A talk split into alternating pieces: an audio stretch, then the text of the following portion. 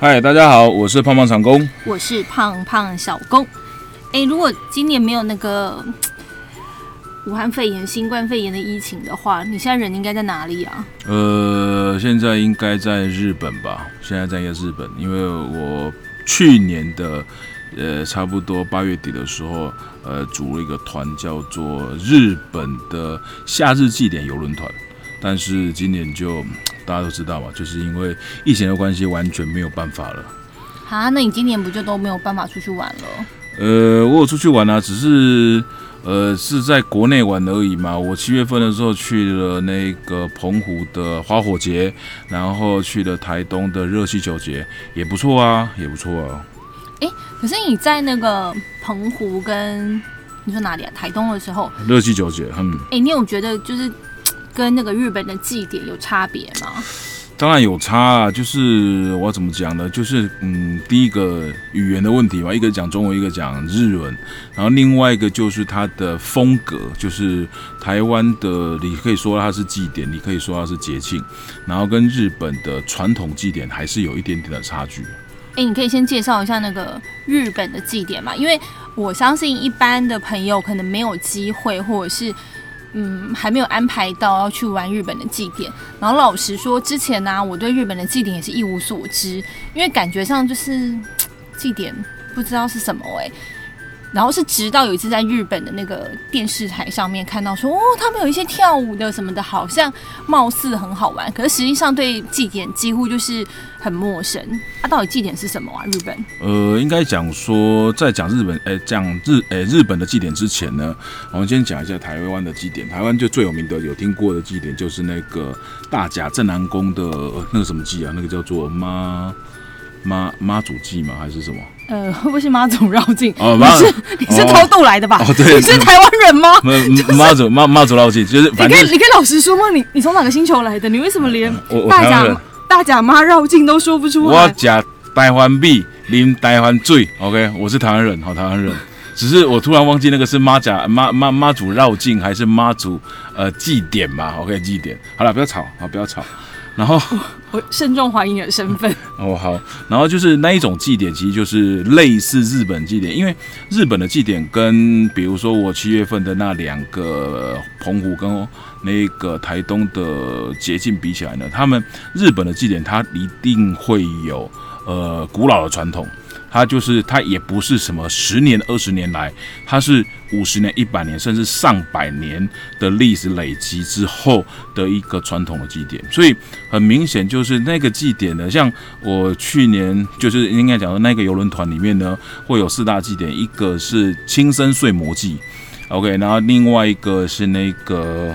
呃秋田的干灯祭。这两个是在日本的东北，然后再来两个是在中国，好、因为应该对，那中哎四国，好四国，一个是高知的明子祭，那一个是德法的阿波舞祭，这四个祭典其实就是非常非常古老的祭典，而且重点是它在那一个时间点，那个时间很短哦，它就不没有什么一个礼拜。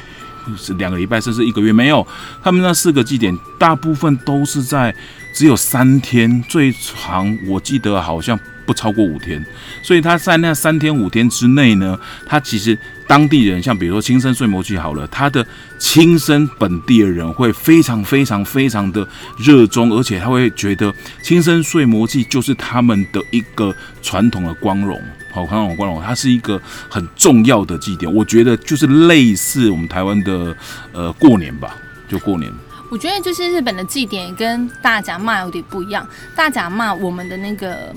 重心其实是围绕着妈祖，然后是我们陪着妈祖，然后迎着妈祖去绕境。但是我觉得日本祭典给我的感觉，它比较像是台湾的元宵节，因为台湾的元宵节的时候，不是很多不同的单位啊，或者是企业，他们会推出他们自己的花灯吗？然后他们就会让自己的花灯在不同的地方摆设出来，然后让大家可以去观赏。那我觉得日本祭典很类似，就是不同的企业它会去赞助，例如说像是。呃，高知的名子祭，他们就会组成很多不同的跳名子的那个团体，然后不同的企业会去赞助，然后大家会跳。那只是说台湾的元宵节，我们的花灯大部分就是停在路边，然后我们人去观赏。但是日本的祭典的话，他们是我们在路边不动，然后他们不同不同的队伍，不管是明子祭的队伍，或者是像德岛阿波舞祭的，他们就是一队一队的会从你的面前经过，所以我觉得也很像那个运动会的时候，有没有运动员进场，那你就会看到不同不同的队伍，他们跳着。虽然都是阿婆舞，或者同样都是跳着那个拿着名字在跳舞，但他们舞蹈不同，然后会有不同的展现。那在那个每一个进场的过程中，他们也会去做评比比赛，所以我觉得也有点类似运动会。那当然，它后面的历史意义就是每一个祭典都是不一样的，但是我觉得它是蛮特殊的啦。呃，目前我觉得在台湾想不出有什么活动跟他们是比较相近的，因为呃大甲妈是。妈祖，我们是因为要拜拜，但是，嗯，不管是明子祭，或者是像我之前去过的阿婆舞祭，他们其实都不是为了拜拜而进行的。我觉得很有趣，就是是一个蛮特别的体验。嗯，是的，是这样讲了。对，可是我觉得就是。呃，在日本的祭典里面，除了你在在观赏他们的，就是刚刚小公讲的那个进场列队，只是说我们台湾的呃运动会进场是很毕恭毕敬的走进去，可是他们的日本祭典，大家在走进去的时候，他会跳舞，然后会有不同的音乐，啊然后还有不同的舞蹈，甚至不同的人，有个人群，因为他有日本人有。呃，日本上班族一群，然后比如说日本男生一群，日本女生一群，日本小孩子一群，日本幼稚园小孩子，甚至还有我看到的就是那个高知名子记的时候，我竟然看到那一个外国人，就是类似他好像是一个大学的团体吧，可是重点是他中间呃夹杂着两三个、三四个的外国人，也他们跳跳跳舞，所以很他就表示那个当当地的应该讲说。诶，国外的外国人他已经在那些，比如说在在当地的大学里面，然后就学，而且他很热衷这一个活动，而且参加了，可能花了两个月、三个月，甚至半年、一年的时间去练习这个舞蹈，然后最后可以上场表演。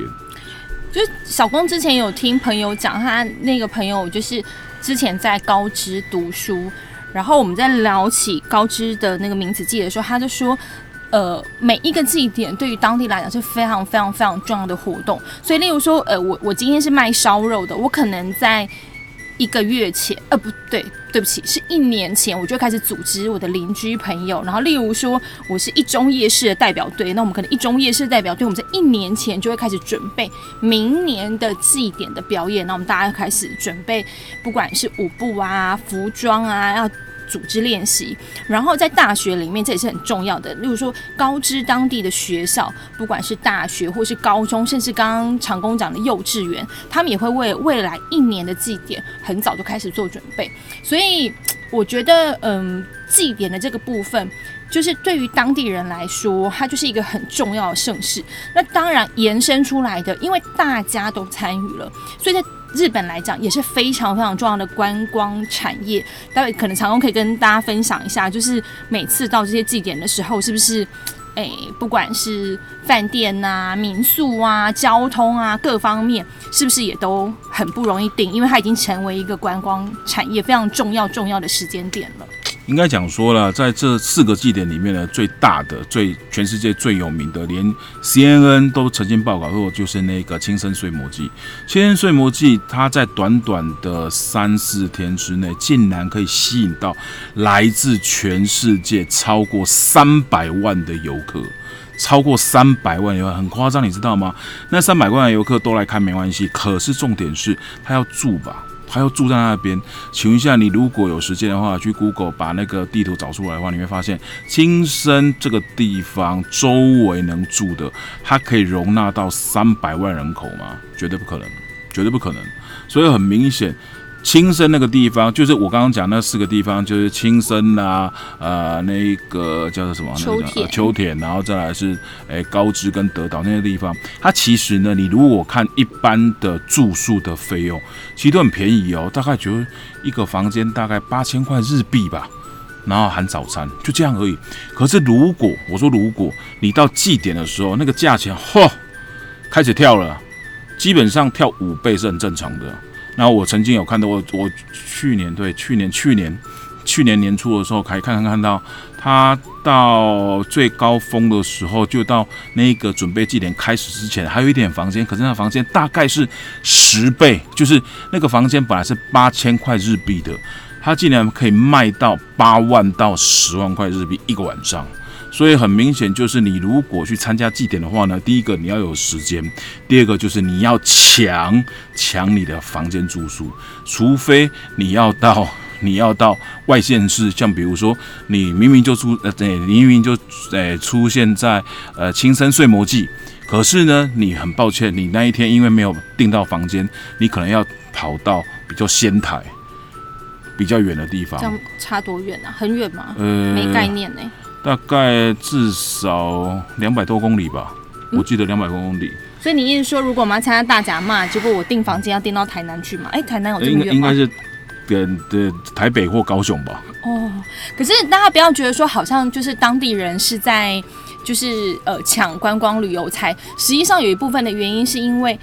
当因为可能呃表演集中在那两三天、三四天里面，所以很多的学校团体啊，然后家长应援团呐，大家都要先来这边住嘛，大家要集合在一起住，所以就变成说，呃，光是选手自己本身的那个住房就已经大家就已经会订很多了，那还有外国来的旅客，所以就是然后。日本当地旅客，对对，还有日本当地人，所以你不要觉得说好像是大家是为了要抢赚旅游才不是，是确实是那个需求很很高，所以当然就是物以稀为贵嘛，然后就是当然物价就比较高，但我觉得很就是回过头来讲，跟台湾的不同的差异就是在于说。之前我们曾经去过那个高知的明子祭，然后也去了德岛的阿波舞祭。那我自己的感觉是，虽然这是一个非常非常非常大的圣殿，但是不管是你吃东西或住宿，或者是就是各方面，或是你想要上厕所啊，这种很很基本的生理需求嘛，你常常自己可能想上厕所，就是这方面你在你不会有什么觉得很困扰、很麻烦，或者是你会因为说哇，就是一个超强祭典，所以怎么很拥挤也不会。就是我觉得那时候在日本参加祭典的感觉是，你不用为了吃啊，为了上厕所，然后弄得很紧张，好像要弄一百个攻略。是不用的，你顶多就是住房的这件事情，还有如果你要订车票要提早订。但如果你这些事情搞定的话，我觉得在当地旅游的时候感觉是很松，你还是可以很舒服的旅游。但回过头来讲，就是讲今年我们去。嗯，澎湖参加花火节跟台东的热气球节的时候，我就会觉得有点紧张，怎么会这样？那个其实我就我因为我在就在写这篇文章之前写过两篇，就是那个澎湖的攻略跟那个台东的攻略。那其实为什么要写攻略？原因是因为我之前就是今年年初的时候，在找那一个饭店的时候，不管在找澎湖花火节的饭店，还是找那一个台东热气球的饭店的时候，我在找饭店，因为我在。找饭店之前，我会去找他的规划嘛，就比如说你住在哪里的时候，呃，比较可以比较容易看到烟火，或者是你距离会比较近的烟火。然后我发现一直站一直看，一直看没有，完全没有这个攻略，完全没有这个攻略，可能是我我的 Google 能力太差了。那但是呢，呃，这这种对这种攻略的其实比较少，那我就不知道为什么。后来 我后来发现，就是我这这七七月份的时候去的这两个呃祭典之后呢，我发现呃呃，其实我猜应该是。呃，没有攻略，原因是因为没有人 care 这个东西，他们可能就认为说，诶、就我们呃台湾人认为说啊，没关系啦，反正就是我我澎诶、澎湖的花火节嘛，我就随便订一个住宿，然后呢那一天那一天晚上哦，比如说晚上八点四十五分才开始的烟火呢，那我就八点左右到现场就好了嘛，没关系，排队没关系，停车没关系，都没关系。等就好了，OK，排队就好了。可是我后来发现一件事情，就是那些东西，呃，我说我们台湾的这两个活动呢，其实它没，呃，我我觉得相到于呃相对于日本而言，它就比较少一点点的事先的规划。它会给它台湾的他会跟你讲说，这一段时间之内的什么时候，就比如说晚上几点到几点的时候有烟火，那比如说热气球节，它就是早上五点到七点，那晚上就是诶五点到七点之间，那个热气球会立起来，会立球，就这样。可是中间，比如说你在两个时间点中间你要干嘛，随便你。可是日本的祭典它不是，日本祭典它是从头到尾在，比如说那三天之内，它第一天从早上十一点开始，从早上十一点到晚上十点或晚上八点九点那一种，它每个时间点的规划它都写出来了。你如果在比如说第二天的下午两点到三点的时候，你们可以去哪里，他会帮你写好，都帮你写好。所以这个是台湾跟日本的一点点的差异。就是刚刚刚从讲那么多，然后大家是不是听得觉得糊糊的？简单来说，他的意思就是说呢，日本的祭典啊，它呃分散可能在两天、三天或是三天、四天之内，但基本上从祭典一开幕之后，每一个小时。你想要看祭典，或者是你想要参加活动，他都会告诉你这一个小时有什么活动。所以你可能这一个小时，你可以例如说，你可以在中正纪念堂看到什么什么什么。然后另外一个路线，如果你在下午三点，其实你也可以在呃，例如说呃，国家戏剧院，你可以看到什么什么什么。他会每一个小时你都有活动可以参与，那你就会觉得说，好像你去了，不管是高知或者是青森，你去参加祭典的时候，你每天都有事情可以忙，你每天都有不同的东西可以看。那但是如果是澎湖的花火节跟台东的热气球节，其实他们的活动就是非常的聚焦跟锁定。去澎湖就是看烟火，那晚上的大概十五分钟烟火结束就没了。然后你白天就是想说，嗯，好，那查一下游记好了，我们看看我们要去哪里玩。所以它的那个你知道整体性跟串联性，你就不会有那么强烈的印象，你就不会像在日本的时候，你会有有一种。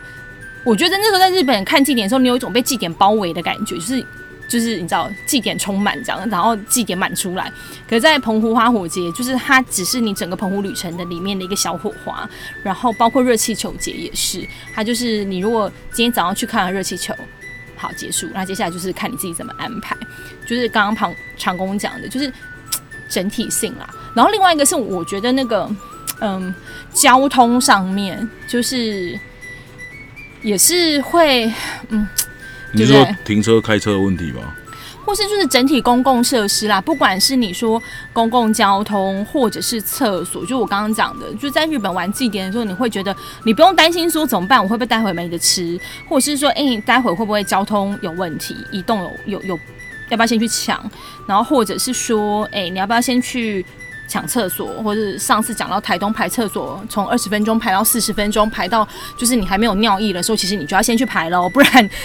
就后面你可能会很紧张。这样日本就没有这个问题。那我我我觉得公共的整个不管是运输或者是对，它其实就是我怎么讲，就是。如果从这个角度来看的话，包含小公刚刚讲过什么，呃，被祭典包围那种感觉哦。其实你如果认真去看的话，你会发现这四个祭典呢，他们的呃他们的举办场所几乎都在当地的最重要车站的附近。像比如说高知，比如说德岛，比如说青森，比如说刚刚讲的秋田，你如果发现你去你去找那些资料的话，你会发现它的祭典场所，如果你从青森火车站的话，大概从青森火车站走，走到它的祭典场所，大概十分钟之内会走到。可是你看哦，台湾的热气球节或者是澎湖花火节，呃，我就不不我澎湖没有火，诶，铁路我就不讨论了。台东的话，你会发现哈，台东的那个火车站跟呃，鹿野高台，它其实有很大的、很远的一个距离。那很远距离没关系，可是如果它有呃良好的运输，比如说公共运输的话，它其实就可以省去掉很多很多的抱怨声音。可是没有，我没有。那为什么会这样？回回到我刚刚讲过的，为什么？其实就是因为日本的这些节庆，它为什么要办这个？祭典的原因，就是因为它已经有很长远的一个源远流长的一个历史故事。可是我们台湾的，嗯，热气球节或者是花火节，呃，好好讲啊，不要得罪人。这就是呃不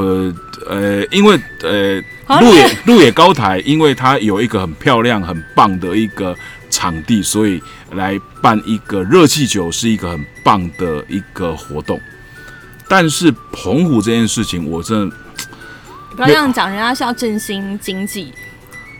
就是因为不然大家暑就是不是暑假，它原本是在四月份办的嘛，那刚好那时候你可以吸引比较多人来。我觉得这个其实也没有关系，就是说我们为了要去促进观光，所以我们去设计一个活动，然后这是 OK 的，因为就是当然是 OK 的。对对对对，你你不能期待说就是因为毕竟也我们很少也也找不出第二个大甲骂了嘛，哦也有啦。有啊，大甲妈旁边不就是什么白沙屯妈？对对对对，但应该说我们很我们就是很难找到第二个妈祖了嘛，所以我们不可能说每一个祭典都像绕呃，不管是白沙屯或是大甲骂绕境那样，或是像元宵节那样有那么多历史意义。我觉得历史意义这个是一点，但是我觉得关键是说，如果我们已经决定要把，例如说花火节成为我们这个当地最重要的节庆，或是要把热气球节成为我们这地方最重要的节庆的时候，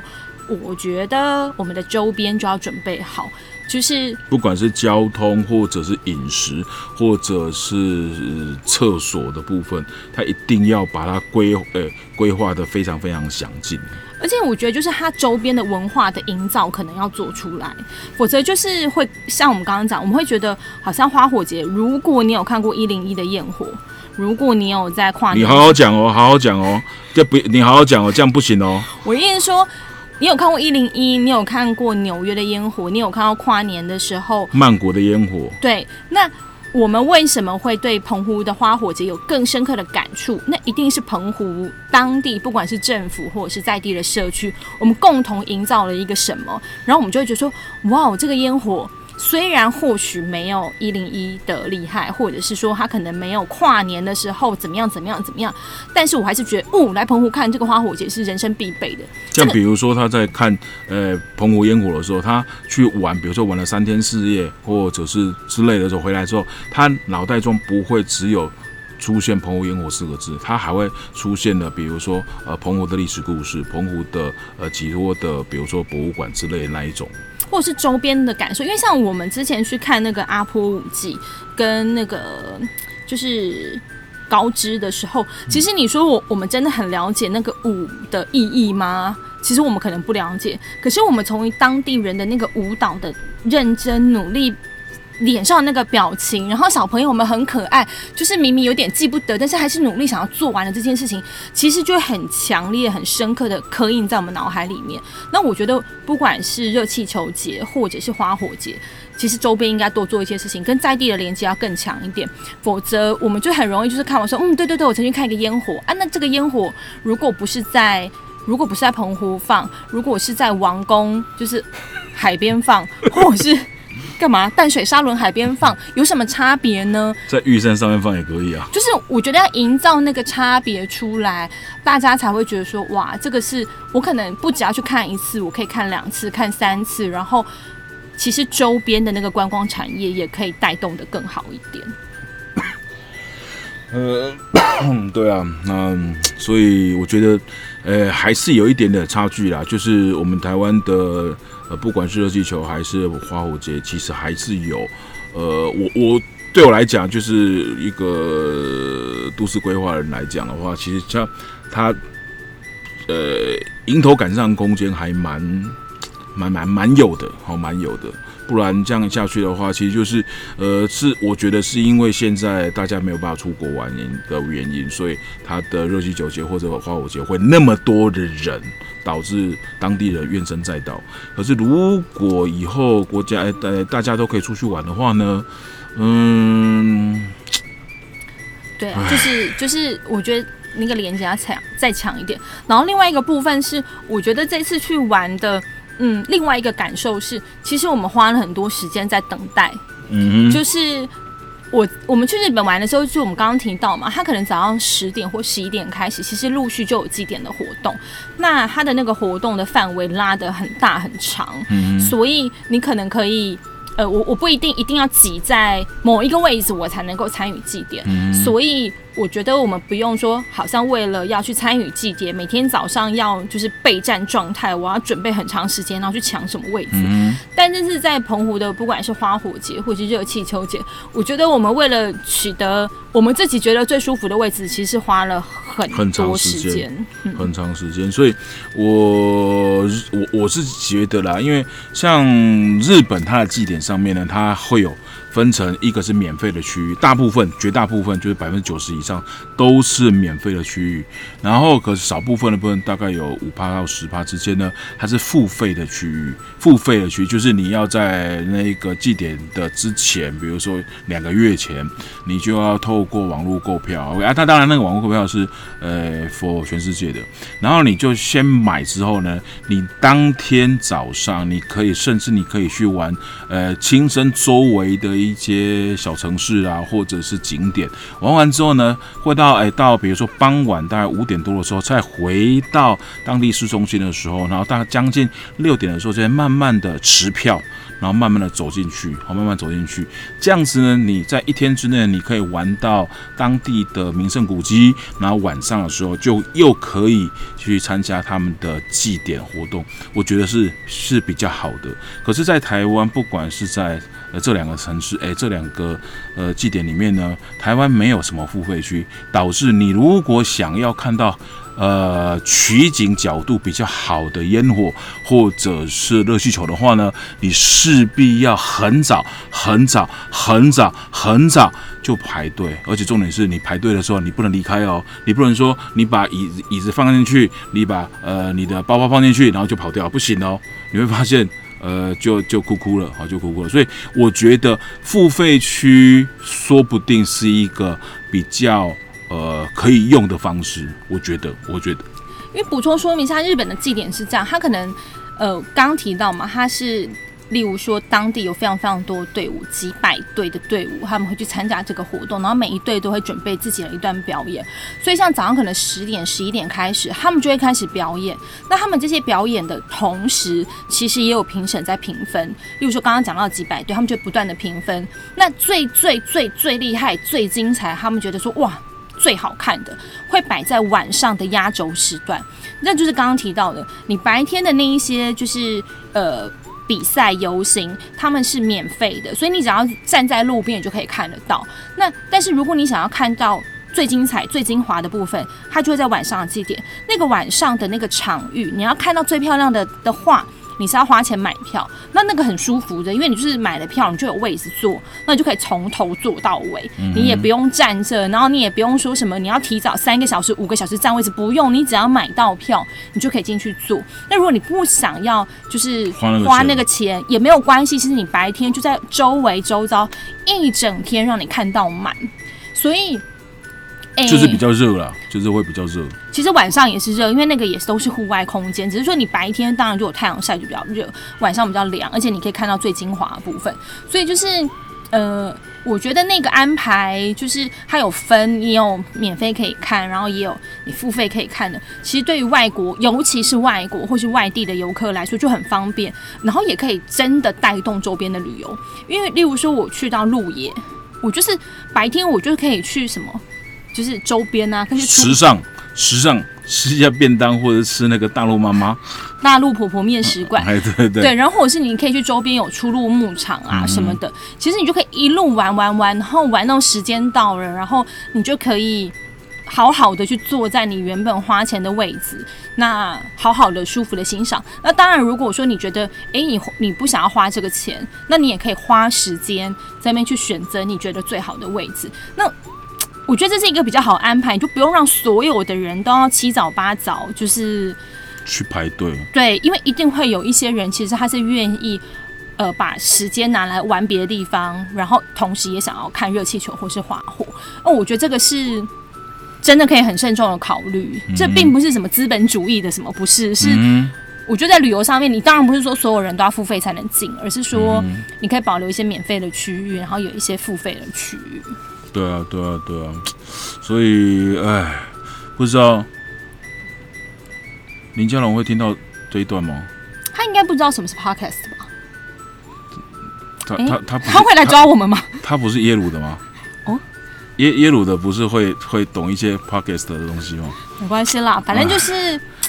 嗯，就是这个东西如果做得好的话，其实就可以把它变成一个台湾在暑假或者台湾在四月、四月、五月的时候对外，哦，对外，我说的对外是比如说对欧美国家或者对亚洲地区的其他国家的吸引点，而不是台湾永远都是夜市，台湾都是一零一，台湾都是故宫，台湾都是鼎泰丰。就这样而已啊，就这样而已啊。所以其实这样把它做好之后呢，就是台湾有更多元的的一个旅游或者是呃观光景点的话，会台湾对台湾而言是一个正面，一定不不可能是负面的啦。我觉得对啊，因为你看像那个风炮，盐水风炮，哦，阿多仔他一定也不知道我们我们到底是在干嘛啊、可是就是一直放，一直叭叭叭叭叭叭叭叭叭叭叭。对，可是当它成为一个很有在地性的特色之后，其实它就是可以带动观光。然后你说像大甲骂也是，就他们怎么能够理理解林默娘在干嘛呢？可是它当它成为一个祭典之后，它就变成一个很有文化意义的东西，所以。还是会觉得，呃，花火节跟热气球节，如果那个文化性强一点，然后周边的交通啊，然后厕所啊，整个公共设施做得更好一点之后，我觉得大家玩起来比较舒服，然后印象也会比较深啦。不然其实是蛮可惜的。对啊，而且最最重要一点就是呢，呃，如果你们以后要参加那个日本祭典的话呢，记得哈，你们的暑假要你要应该讲说你在一年前呢，你要先把那个假准备好，因为那个对，应该讲说日本的夏季祭典呢，几乎都集中在八月，八月。最热的时候，对，而且重点是每个祭典就只有三天四天，就只有三天四天而已。所以你如果要可以的话，你就要提前请假，好听，而且它时间是固定的啊、我记得都是比如说三四五，就八月三号、四号，我每天都固定，哎，每年都固定。它你们不不会啦，他们就是固定，有没有？就跟中秋节就是八月农历八月十五是固定同一天是一样的意思。啊，所以说如果你要的话呢，就是第一个，你一年前就要先把你的假期先安排好；第二个呢，你要在呃旅馆哦开放定位的那个晚上，呃，日本的时间是半夜十二点，台湾时间是半夜十一点，就是你在嗯当天，OK，台湾时间十一点的时候，你一定要。疯狂的去想办法订到你要的住宿点，如果你没有的话，就定远一点。啊，如果订远一点被订满的话，唉，就露营吧。OK，可是我不知道露营像，日本不能露营啦，呃，因为基本上就是刚刚讲的嘛，他们就是一个非常非常热门的盛事，就是日本当地人，然后外国的游客都会来，然后加上他们当地的选手也是会订房间、交通各方面，所以确实他就不能像我们随性有没有？说走，我们明天出发？没有，你明天出发就是嗯，除非你那一天晚上你要睡车上了，